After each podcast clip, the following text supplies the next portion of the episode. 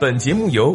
虎嗅网和喜马拉雅联合制作播出。虎嗅网：一个不善于嗅闻气味的商人，不是一头好老虎。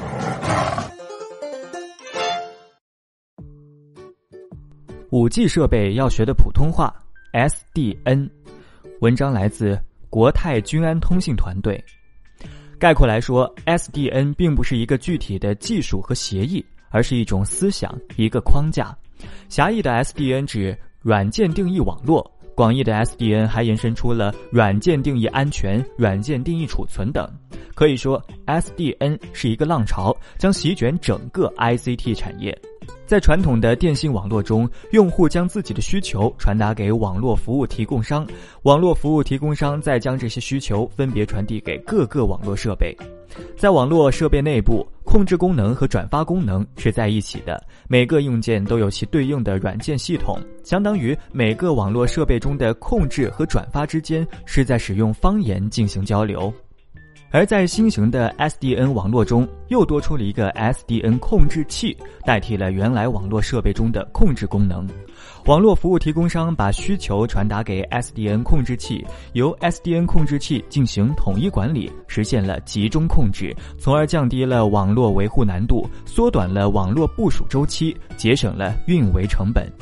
此外，该种新型网络还实现了控制和转发功能分离，各个硬件厂家不能再针对每个硬件设计和安装对应的软件系统，使得硬件可以通用化。也就是说，SDN 技术广泛应用以后，未来的硬件将开始使用普通话交流，打破了厂商的垄断，降低了设备成本。传统电信网络与 SDN 网络的区别就是开放创新是 SDN 的关键。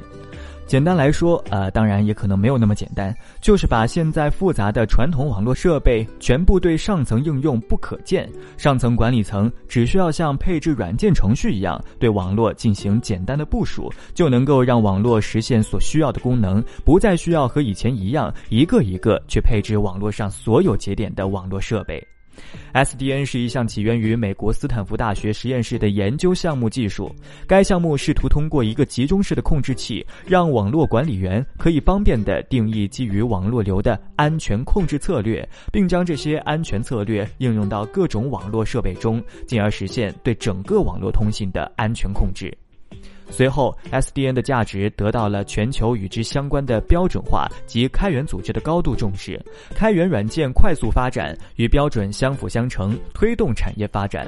首先是编排层，根据需求定制应用，开放网络资源，实现业务协同及跨领域的资源调度。其次是控制层，对底层网络的抽象及管控整体调度。最后是转发层，最基础的转发性能监控及标准管控接口。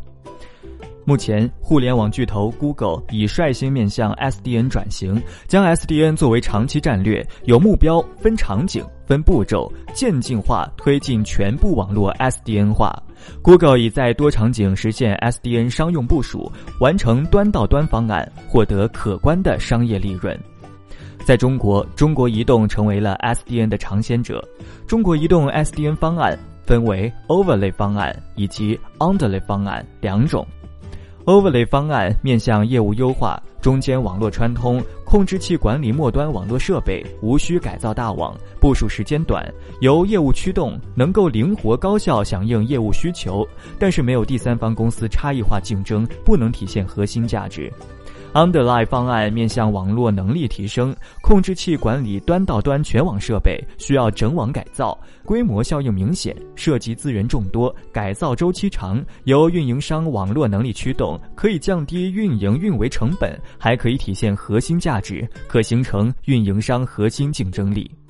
SDN 主要应用场景分为数据中心和广域网。中国移动从二零一二年起分场景、分步骤进行 SDN 应用探索，从数据中心到广域网场景，从近期 Overlay 方案到远期的 Underlay 方案，逐步进行切入。SDN 的创新特点决定了它的应用价值。云互联、云专线等业务对承载网提出低时延、高带宽、自动化、云网协同、智能管控等更高的要求。同时，5G 将成为数据中心行业发展的主要驱动力，数据中心规模会急速的上升。目前，SDN 已经在数据中心和广域网的应用上取得了显著成效。五 G 时代，大视频、高带宽行业应用、物联网等业务的发展，导致网络流量突增，流向变化，时延敏感，成本要求苛刻。如果仍用旧的通信网络构架，则很难满足各行各业丰富多样的业务需求。